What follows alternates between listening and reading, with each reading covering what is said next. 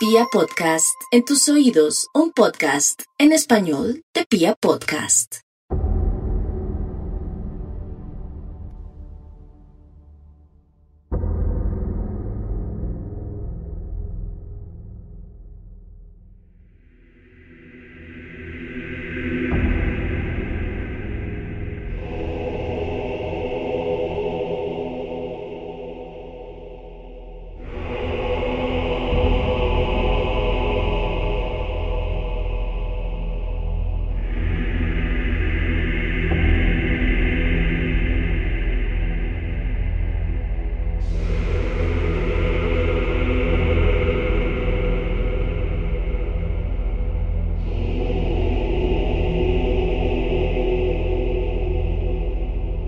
Cuando hablamos de guerras, de ocupaciones, de invasiones y de ofensivas, siempre hablamos de resistencia. Desde la ocupación más antigua que pudimos ver en el mundo hasta las colonizaciones más recientes, las milicias urbanas y rurales de los países ocupados siempre han permanecido como protagonistas de la historia. No en vano, estamos viendo por cuenta de ello una de las coyunturas más importantes en la historia reciente de Medio Oriente, con el regreso de los talibanes al poder, quienes resistieron durante 20 años la ocupación estadounidense y se limitaron a sobrevivir escondidos dentro de las montañas de la frontera de Afganistán con Pakistán. Estos grupos emulan a los grupos de resistencia de tantos países ocupados que en algunas ocasiones fueron fundamentales para la conservación de la identidad y la conservación de la cordura de una sociedad ocupada por huestes extranjeras. Durante la Segunda Guerra Mundial, la ocupación alemana en muchos lugares de Europa desató grandes focos de resistencia que más adelante llegarían a adoptar míticos focos de imagen por cuenta de la publicidad y la propaganda guerrerista. Uno de estos focos principales estuvo centrado en la resistencia francesa, la Resistance. Un grupo de jóvenes, hombres y mujeres franceses, parisinos y de otros lugares, que supieron resistir a la ocupación alemana como pocos grupos armados lograron hacerlo durante la época de la Segunda Guerra Mundial. Sobre la Resistance hay libros, hay videojuegos, hay películas y hay documentales, pero también hay historias de terror. Bienvenidos a la vigésimo primera entrega de Serialmente en su segunda temporada, Segunda Guerra Mundial.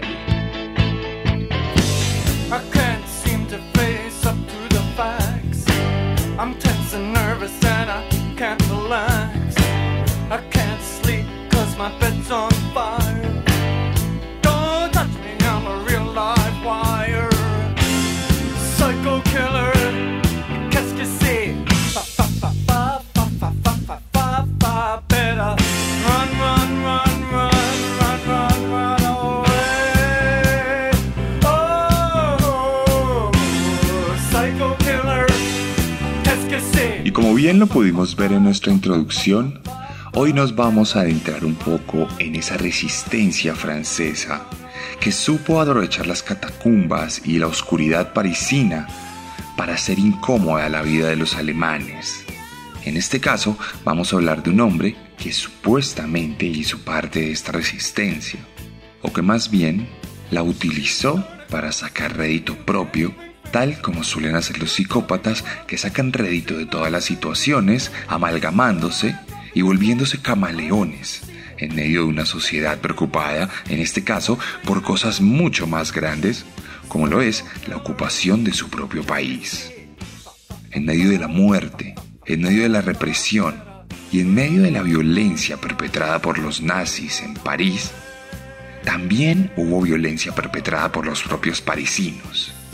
Pero no solo esa violencia legítima, fundamentada en las bombas Molotov y en los sabotajes, sino violencia perpetrada por monstruos que pasaron a la historia por su crueldad absoluta.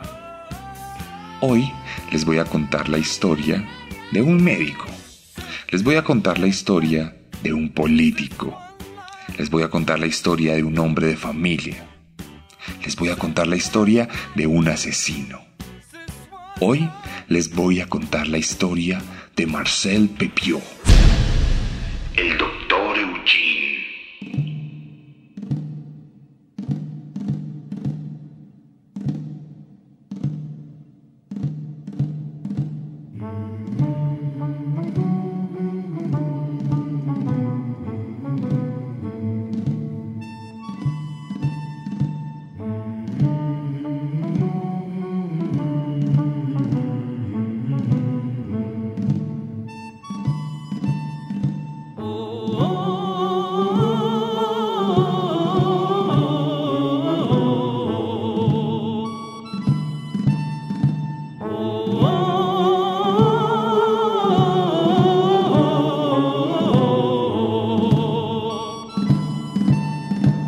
6 de marzo de 1944, cuando las tropas de ocupación alemanas todavía caminaban orgullosas por las calles de París y la Gestapo trabajaba arduamente para capturar a todos aquellos quienes se resistieran a su mano implacable, los vecinos de la calle 21, Rue Les en París, se sintieron intrigados por una gran humareda que se erigía desde la chimenea de uno de sus vecinos. Aquel humo no era normal, era negro, espeso, grasiento. Olía mal, olía a muerte. Era un humo que jamás se había visto, ni siquiera en los peores años de la ocupación, que pronto llegaría a su fin. Los vecinos sabían que ahí vivía un misterioso doctor que se apodaba Eugene y que atendía a personas que no eran muy aceptadas por las nuevas reglas germánicas que regían a la capital francesa. Por eso, nadie se atrevió a acercarse a preguntar qué pasaba, incluso cuando la humareda se convirtió en una llamarada que salía con su fulgor fulminante por aquel hueco alto de la chimenea. Pero el olor se hizo insoportable y el fuego cada vez fue más grande, por lo que los vecinos se atrevieron esta vez a llamar a la policía. Incluso si se trataba de aquella policía aliada de los alemanes por aquel entonces. Pasaron entonces 15 minutos y pronto las sirenas comenzaron a sonar y en cuanto la policía se bajó de sus coches y observó lo que estaba ocurriendo, no dudó ni un segundo en llamar a los mismísimos bomberos creyendo que aquel incendio se trataba de una auténtica tragedia que si no se controlaba podría desatar una gran conflagración por todo el barrio. Pasaron otros 15 minutos y los bomberos llegaron prestos a atender la situación. Golpearon la puerta y se encontraron con la sorpresa de que aquel fuego era controlado. El dueño de la casa, Marcel Pepiot, los recibió con brazos abiertos. Pronto los bomberos entraron, inspeccionaron el lugar y se encontraron con algo que jamás hubiesen imaginado, ni siquiera durante la Segunda Guerra Mundial. Un auténtico horno crematorio.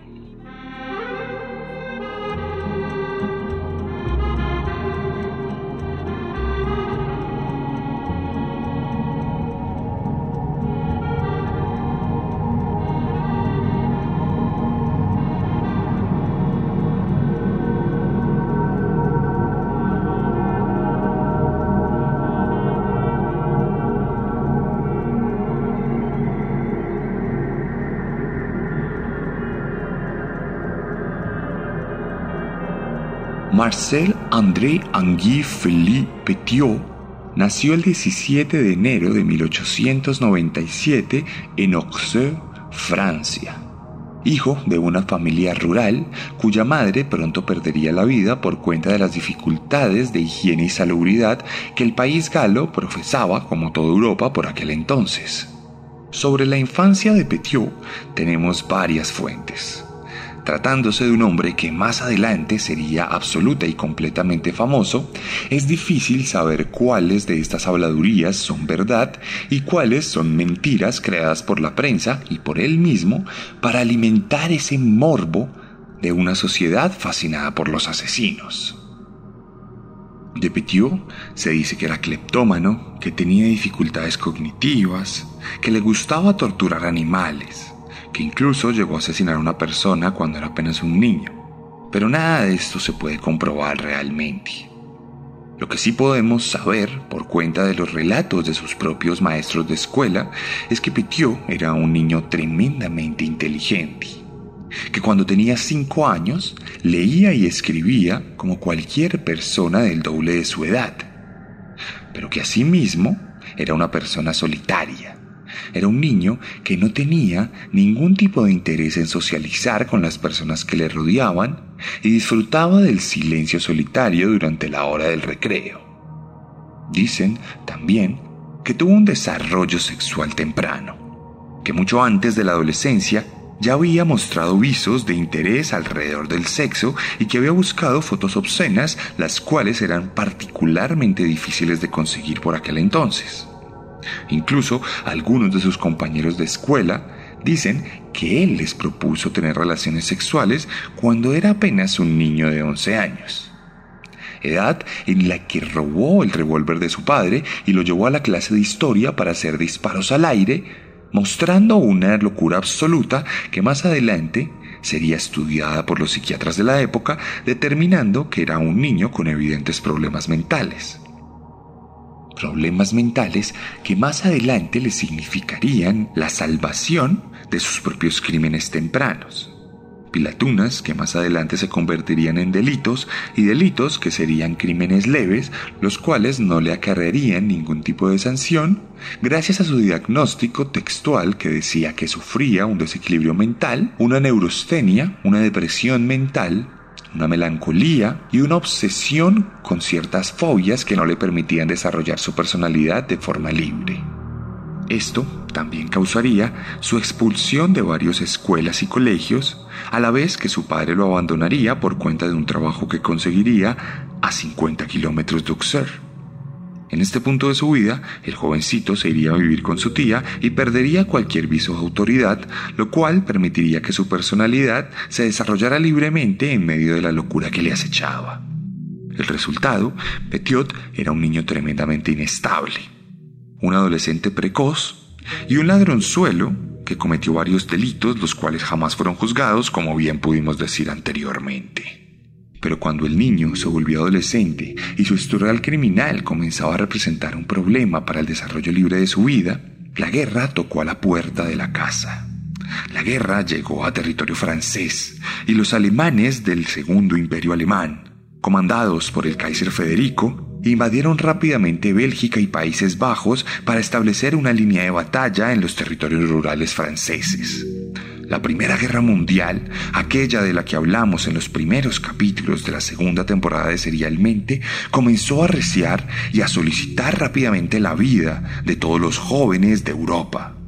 Entre ellos, nuestro protagonista, que a los 17 años y luego de haber robado el correo postal de su pueblo, salió indemne a cambio de portar un uniforme que lo llevó a las peores trincheras de la guerra.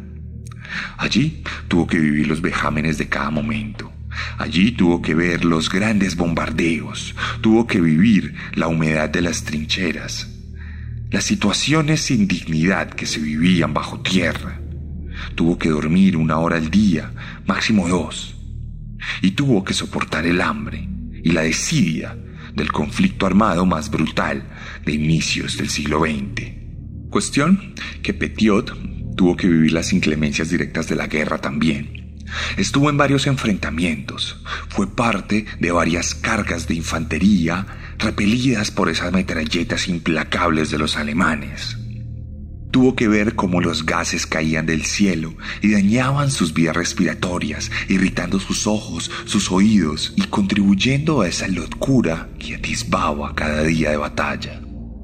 También, en algún momento, una granada de metralla explotó cerca de él, hiriéndolo y enviándolo a un hospital, donde aprovecharía aquellos momentos de paz para robarse las mantas, los cigarrillos e incluso la comida de algunos de sus compañeros.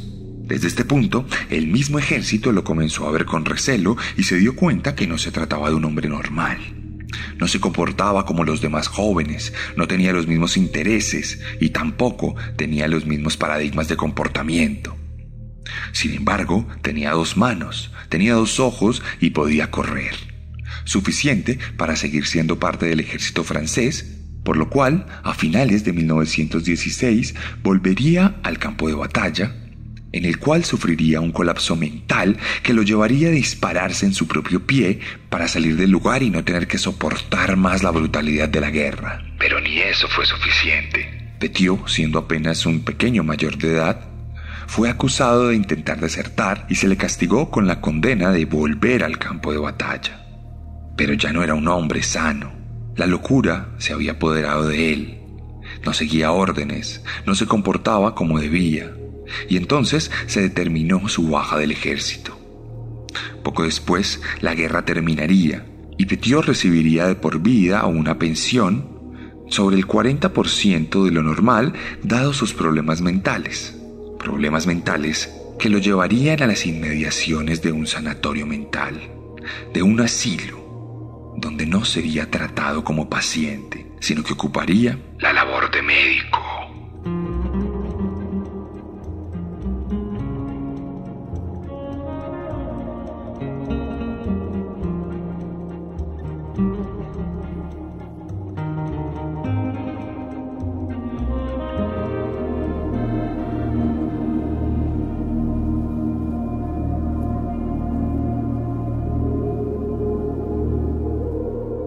Parte de la reconstrucción de la juventud francesa de la época de la posguerra, el gobierno determinó que aquellos veteranos que hubieran servido en las trincheras de Verdún, del Somme y de otras tantas batallas, tendrían la posibilidad de profesionalizarse de forma acelerada a través de un proyecto estatal que buscaba capacitar a la mano de obra, profesionalizar a los jóvenes y tratar de recuperar esa normalidad que la guerra les había robado. Petiot a pesar de su tremendo historial y de su diagnóstico mental, hizo parte de un grupo de hombres que se convirtió rápidamente en médicos.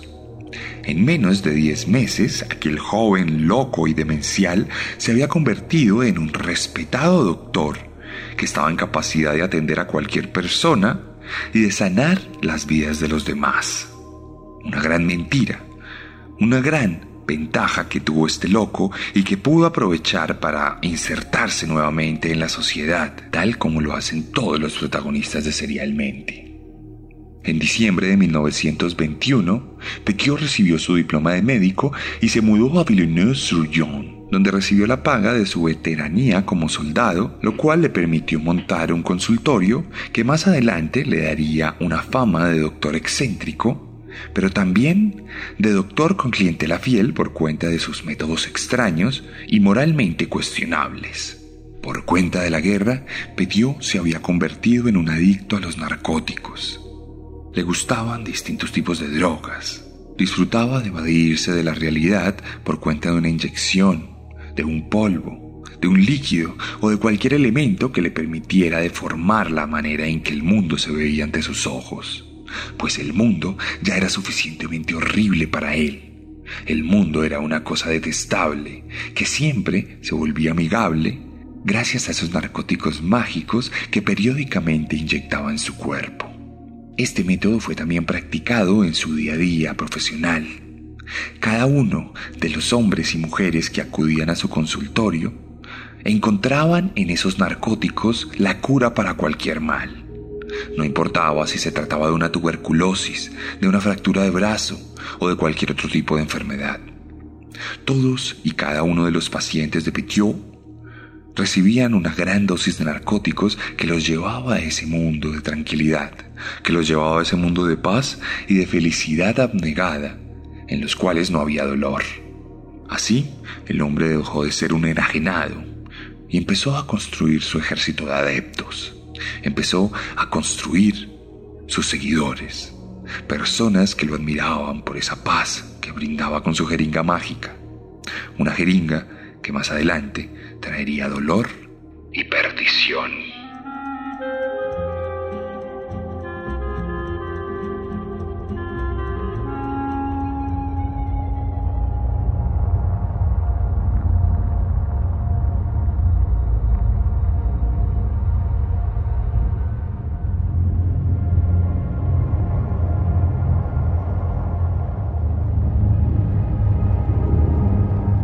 Los años transcurrieron en ese mismo pueblo donde nuestro protagonista se había mudado en 1921.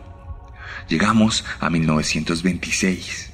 Cinco años de construcción de carrera y de reputación le habían valido a Petiot la facilidad de ser una persona reconocida y admirada en la sociedad francesa rural de aquel entonces.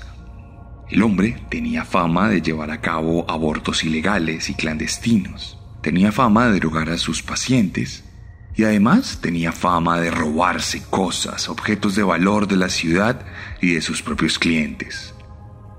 Pero nada de esto importaba, porque traía paz con su jeringa, por lo cual fue admirado notablemente y de manera constante al punto de que se inmiscuyó en la política.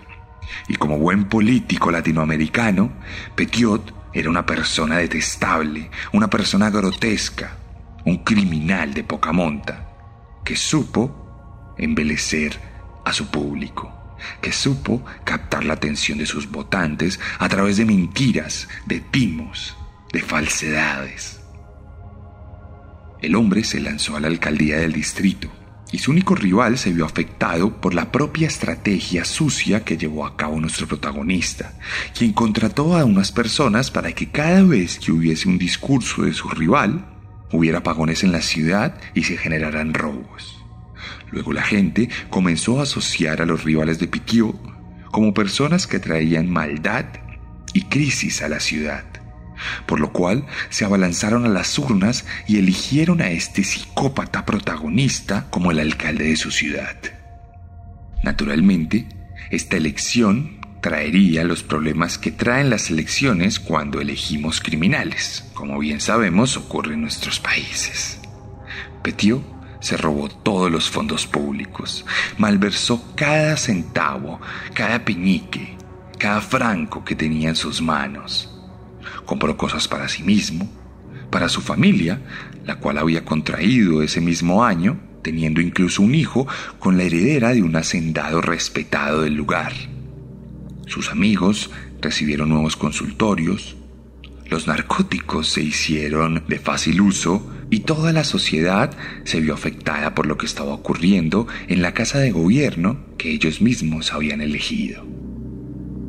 Es por esto que tan solo dos años después de su elección, Petiot tuvo que renunciar ante las numerosas quejas que recibió por cuenta de la sociedad.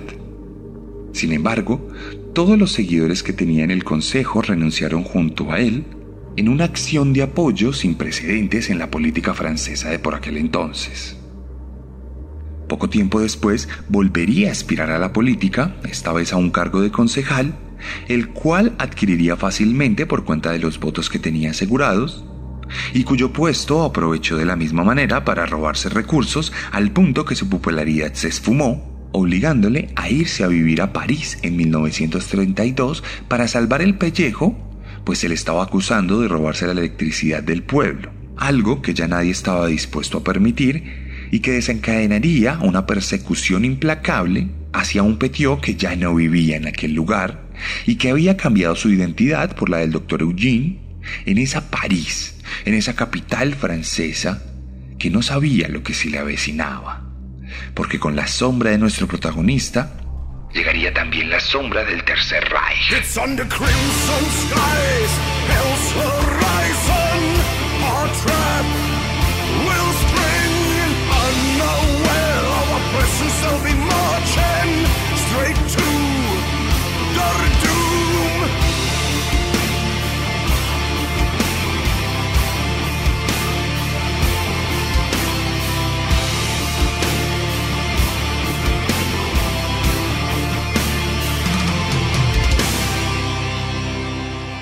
Desde 1936 a 1940, Marcel Petiot construyó una gran reputación médica en los barrios bajos de París. Sin embargo, esa reputación médica, tal como ocurrió en el pueblo donde vivía antes, se fundamentó en convertir en adictos a sus pacientes, por lo que cada persona encontraba placer en los narcóticos y luego recomendaba a su doctor que más adelante volvía adicto a otro cliente potencial un negocio que sin lugar a dudas servía de tapadera perfecta para los crímenes que por aquel entonces había comenzado a cometer. pues incluso cuando estaba en aquel pueblo, asesinó a una jovencita que había pretendido y que había llevado para enterrar a las afueras del pueblo, salvándose de cualquier tipo de acusación por cuenta de sus amistades con los vecinos, quienes a pesar de verlo cargando un gran bulto hacia su coche, jamás decidieron denunciarlo, a lo que la policía respondió con el archivamiento del caso.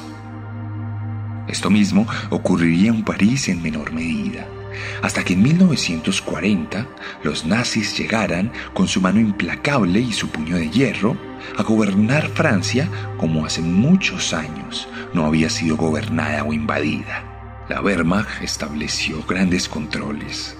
Los parisinos perdieron entonces el derecho a reunirse, a formar sindicatos, a formar grupos.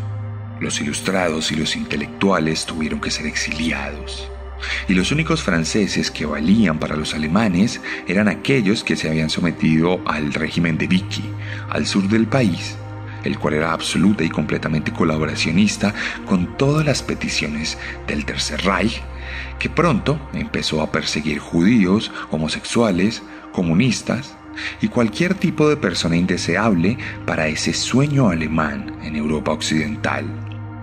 Petiot, como buen psicópata, supo mimetizarse.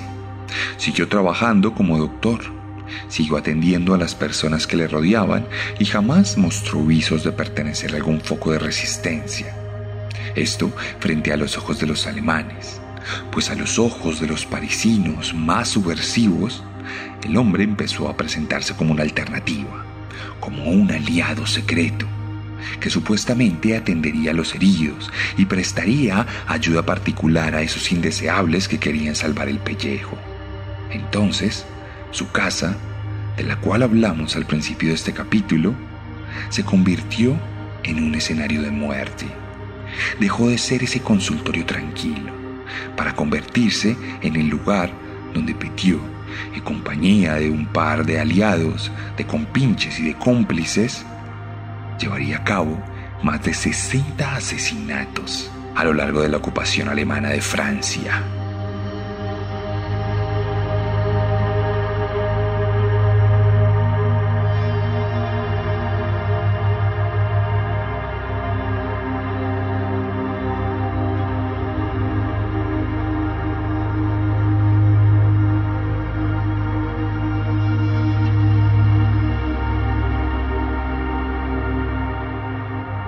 Aunque nuestro protagonista más adelante aseguraría que sería el creador de grandes inventos de la resistencia como armas venenosas, silenciosas o trampas para los alemanes, la verdad es que no tenemos ningún indicio factual que demuestre las afirmaciones de nuestro protagonista.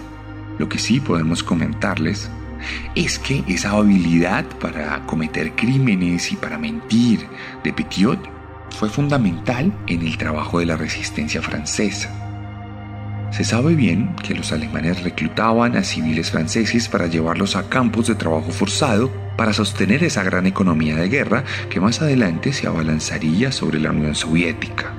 Es por esto que Petiot, desde su condición de médico, comenzó a emitir certificados falsos en los que las incapacidades de los ciudadanos franceses estaban firmadas por un médico certificado falsificaciones que en este caso sirvieron para salvar la vida de muchas personas, aunque detrás de esto hubiera algo macabro. Petiot se estaba convirtiendo, dentro de los mundos bajos de París y de la resistencia, en un hombre de confianza. Y bien sabemos por experiencia que en los psicópatas no se puede confiar. Y esto se demostraría durante la década de los años 40, cuando el doctor Eugene montará una red de escape fraudulenta. Una fachada en la que supuestamente tenía la habilidad y una red logística para llevar a las personas no deseadas de Francia y en especial de París a países del Nuevo Mundo, Argentina, a Canadá y a otros lugares inventados por él mismo que supuestamente estaban recibiendo refugiados judíos, homosexuales, comunistas e incluso eslavos. Esto generó que en especial la población judía adinerada de París buscara escapatoria a través de las manos de Petiot, quien tenía una fama extendida en este sentido, pues cada persona que acudía a él resultaba desvanecida por completo de las calles francesas. Tenía que ser efectivo. Si alguien llegaba y jamás se volvía a ver, era porque había llegado a su destino. Solo que en este caso, el destino era la muerte.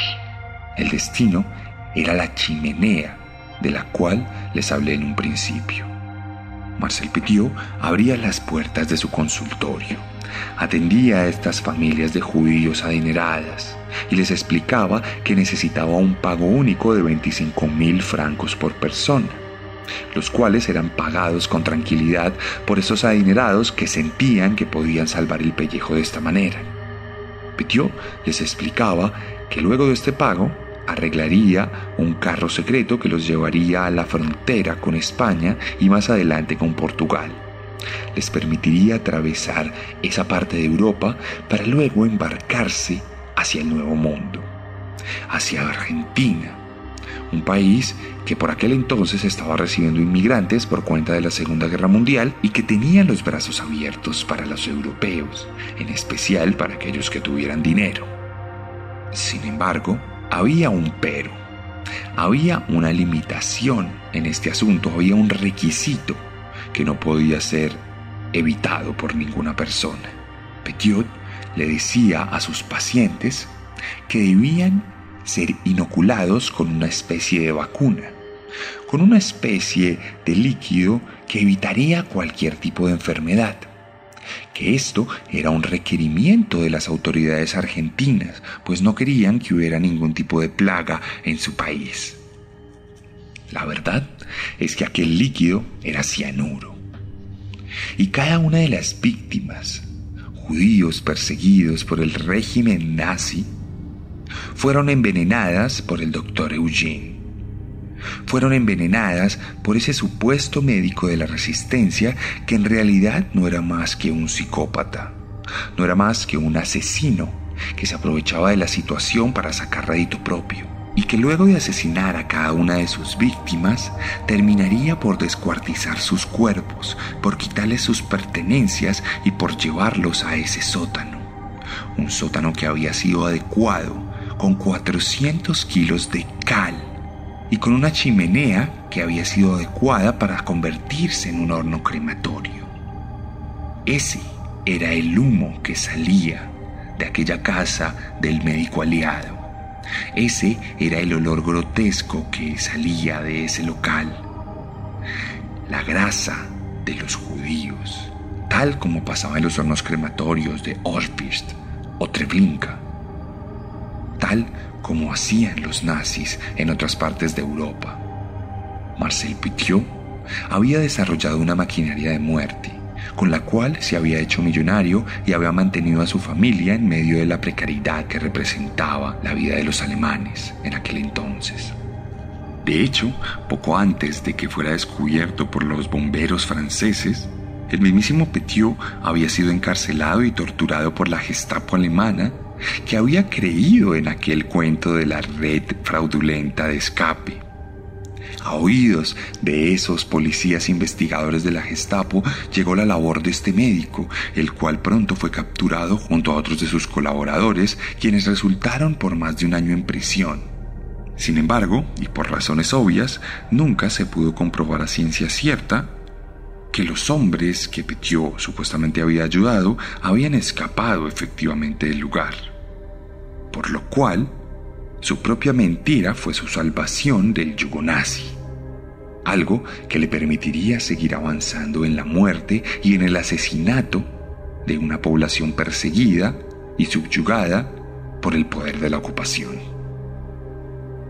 Todo esto nos llevaría de nuevo al 6 de marzo de 1944, a esa escena dantesca que se dirigía en el sótano del consultorio de nuestro protagonista, a los bomberos perplejos que miraban incrédulos cómo había más de 150 kilos de piel humana tostada, cómo había restos de huesos y como había varios cuerpos cortados, cercenados en medio de la cal. Una gran cantidad de cal que evitaba que los olores putrefactos inundaran el barrio entero y que solo salieran cuando el fuego se hiciera incontrolable. En ese momento, las autoridades lograron comprobar 24 muertes, aunque en realidad se sabe que fueron muchas más, pues estos restos eran solos de aquella tanda que en aquel momento había comenzado a iluminar las calles francesas con el fuego de la chimenea. Pero ¿se acuerdan que les conté que Marcel recibió con brazos abiertos a sus supuestos captores? Pues básicamente todo se trató de un nuevo provecho de todo el caos que cundió en la zona durante la ocupación alemana. Marcel aseguró que los cuerpos eran de soldados alemanes y de colaboracionistas nazis. Marcel aseguró que era un gran líder de la resistencia, que la resistance le llevaba los cuerpos, con vida o sin vida, de esos nazis que estaban subyugando a los franceses. Le vendió la idea a sus captores de que era un aliado, de que estaba en contra de la ocupación y que todo ese proceso de muerte no era más que una manifestación putrefacta del heroísmo. Los agentes aceptaron la explicación y lo dejaron ir felicitándolo, diciéndole que era un patriota, que era un verdadero francés y que ojalá todos fueran como él. Así como sus votantes, la policía estaba de su lado. Pour moi se proche. Ils souriaient en pensant à Gavroche. Ils s'enfonçaient dans le vent et toujours ils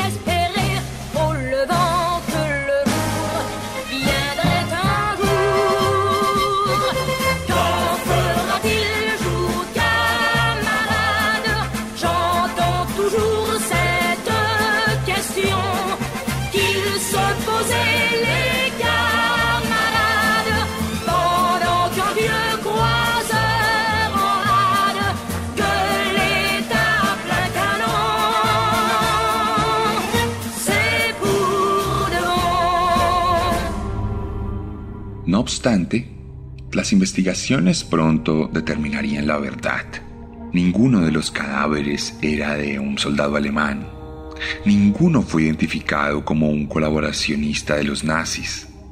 Por el contrario, todas las pruebas indicaban que se trataba de reconocidas familias judías, de reconocidas personas que eran estimadas por la sociedad francesa y que lo único que buscaban era salvar a su propia familia y escapar sanos y salvos de una de las peores catástrofes que la humanidad jamás haya vivido. Esto, por supuesto, desató una búsqueda implacable por la cabeza de Petiot, quien se escondió durante varios meses y no salió a la luz de ninguna manera, hasta que su propia vanidad lo delataría, pues comenzaría a comunicarse bajo un seudónimo con la prensa francesa asegurando que era una víctima de la Gestapo. Su letra y el código postal con el que enviaba las cartas más adelante permitiría su detención el 2 de noviembre de 1944, poco después de que Francia hubiese sido liberada por los aliados y que el régimen nazi hubiera sido completamente esfumado de las calles de París. En este punto, el único enemigo de Petiot era la propia resistencia francesa. El 15 de marzo de 1945, cuando la guerra en Europa ya estaba mucho más lejos de Francia y estaba más bien en las tierras alemanas, el juicio de Marcel Petiot comenzó en el Tribunal del Sena. Inicialmente se le acusó de 27 asesinatos, pues eran estos sobre los cuales se tenía evidencia comprobable. Su hermano, Maurice, fue quien le proporcionó los 400 kilos de cal lo cual lo convirtió en un cómplice directo de cada uno de los asesinatos, llevándolo también al juicio. Un juicio que como el de Ted Bundy, el de Jeffrey Dahmer y el de otros tantos psicópatas, se convirtió en un espectáculo auténtico en el cual cada cosa que pasaba era propia de un titular de diario. De hecho, antes de cada sesión, el propio Petiot decía, No dejen de acudir a mi juicio Va a ser maravilloso y se va a reír todo el mundo. Y sí que tenía razón, porque en cada sesión el acusado y su abogado dormían, hacían chistes, se burlaban de todo el mundo e incluso provocaban a las víctimas para que se abalanzaran a golpes y protagonizaran un espectáculo inolvidable que llenaba la moral, la dignidad y el orgullo de nuestro protagonista. Sin embargo, nada de esto sería suficiente, porque tres semanas después el jurado declararía culpable a Petiot de 24 de las 27 acusaciones, estableciendo la condena máxima para nuestro protagonista. El 4 de abril de 1946, Petiot fue condenado a morir guillotinado.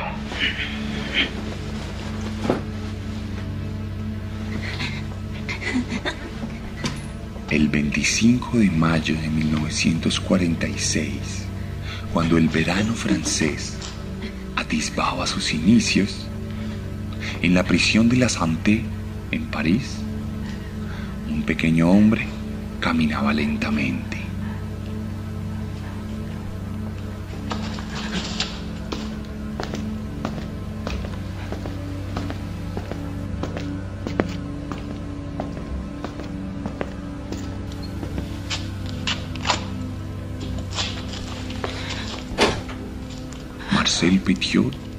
Se puso de rodillas y puso su cabeza en un patíbulo de madera. Levantó sus ojos y se dirigió a las personas que lo observaban con frialdad.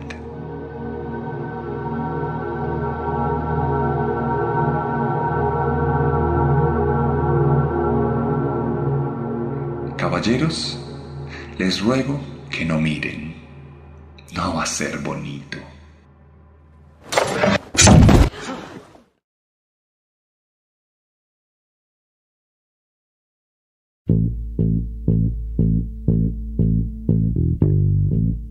Marcel Petiot, como todos los protagonistas de la segunda temporada de Serialmente, fue un producto de los tiempos, una consecuencia del desorden que provocó la madre de todos los conflictos, un resistente disfrazado de médico, un médico que en realidad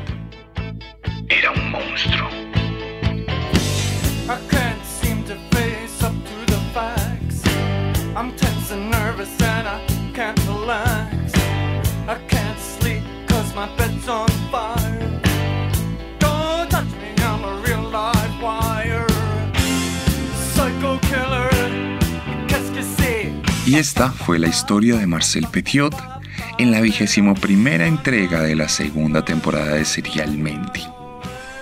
Ya prontito nos acercamos al final de temporada. Nos quedan apenas cuatro capítulos para terminar de celebrar lo que fue esta segunda temporada de la Segunda Guerra Mundial. Si alguno de ustedes no ha escuchado el resto de capítulos, lo invito a que se eche la pasada por Spotify, por Pia Podcast, por Deezer y ahora por YouTube. Allá va a poder escucharnos. Y si le gusta, recomiéndenos. Comparta el capítulo. Agradezco mucho a todas las personas que lo está compartiendo, porque esa es la mejor forma de hacer crecer el podcast y de mantenerlo vigente. En la medida que no lo compartamos, no podemos seguir haciéndolo, porque nos sostenemos de eso. Por otro lado, si les gustó mi forma de narrar en podcast, estoy seguro que les va a encantar mi forma de narrar en la literatura. Pues tengo para ustedes tres libros disponibles a la venta. Descenso, mi primera novela, Carne, mi libro de relatos caníbales y Letargo, una novela histórica que mezcla asesinos seriales con la Segunda Guerra Mundial, tal como nuestra segunda temporada. Si quieren cualquiera de estos libros o quieren Herederos de Caín, el cómic sobre Ted Bundy, o cualquiera de las piezas de merch de Serialmente, camisetas, sacos, hoodies, agendas, pines, mugs o cualquier otra cosa, no dude en escribirme en mis redes sociales.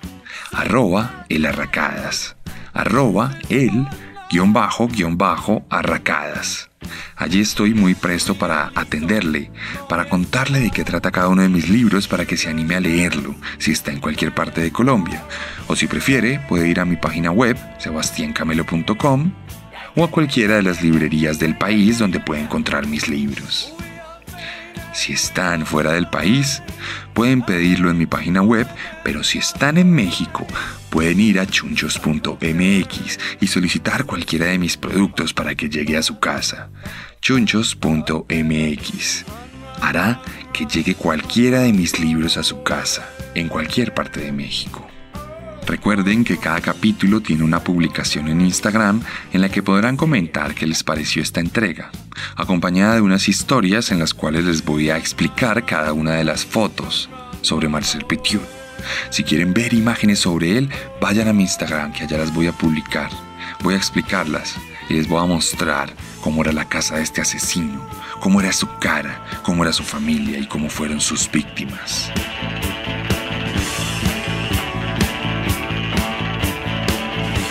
Siendo más, nos vemos la próxima semana con un nuevo monstruo. Porque recuerden que siempre podemos ser peores.